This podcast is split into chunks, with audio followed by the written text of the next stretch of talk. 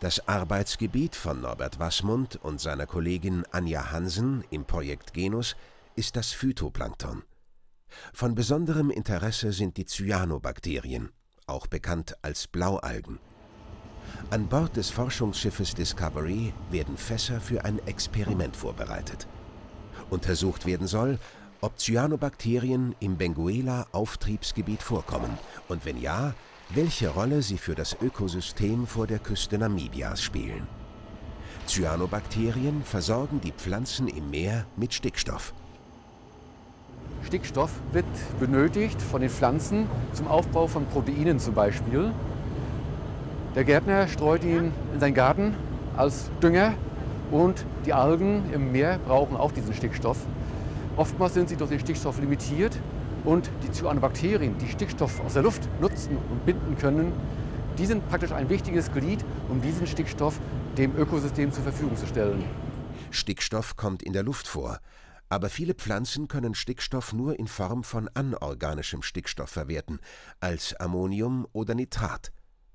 Cyanobakterien sind eine der ganz wenigen Organismen, die atmosphärischen Stickstoff direkt in anorganische Stickstoffverbindungen umwandeln können. Diesen Vorgang nennt man Stickstofffixierung. Wir wollen untersuchen, ob hier in dieser Region vor Südwestafrika, Namibia, Angola Stickstofffixierung stattfindet Stickstofffixierung findet nicht weltweit überall gleichmäßig statt, sondern nur in bestimmten Regionen unter bestimmten Voraussetzungen. Theoretisch sind die Voraussetzungen gegeben, aber praktisch hat man die Stickstofffixierung hier noch nicht nachgewiesen. Wenn sie bisher nicht gefunden worden sind, diese speziellen Stickstofffixierer, bedeutet das nicht, dass sie nicht vorhanden sind, aber sie sind wahrscheinlich nur sehr schwach vertreten. In den Fässern werden gute Wachstumsbedingungen für die Cyanobakterien hergestellt. So kann nachgewiesen werden, ob Cyanobakterien vorhanden sind und unter welchen Bedingungen sie wachsen. Die Cyanobakterien machen ihren Stickstoff, den sie benötigen, selber. Aber sie brauchen Phosphor. Das heißt, wenn ich ihnen Phosphor zusätzlich gebe, können sie besser wachsen. Sie brauchen auch andere Bedingungen, zum Beispiel Eisen, verschiedene Vitamine. Wenn ich ihnen diese zur Verfügung stelle, sollten sie eigentlich wachsen. Es sei denn, sie sind gar nicht erst vorhanden.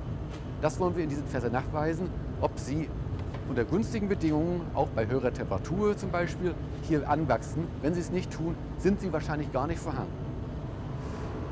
Im offenen Ozean sind meistens Cyanobakterien der Gattung Trichodesmium die Stickstofffixierer.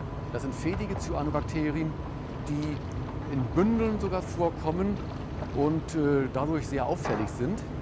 Es gibt aber auch möglicherweise Stickstofffixierer, die sehr unauffällig sind, kleine kokale Cyanobakterien, die leicht einer mikroskopischen Untersuchung entgehen, aber die deswegen von besonderem Interesse sind. Und auch diese wollen wir in diesen Fässern versuchen zu vermehren.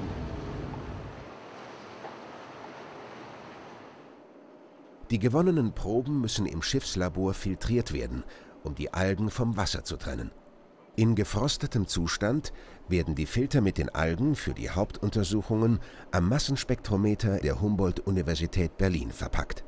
Den Cyanobakterien wurde Gas mit schwerem Stickstoff, also 15N, zugegeben, das sich im molekularen Gewicht von dem in der Natur meistens vorkommenden leichten Stickstoff, also 14N, unterscheidet. Im Massenspektrometer kann so später gemessen werden, ob die Cyanobakterien den schweren Stickstoff verarbeitet haben oder nicht.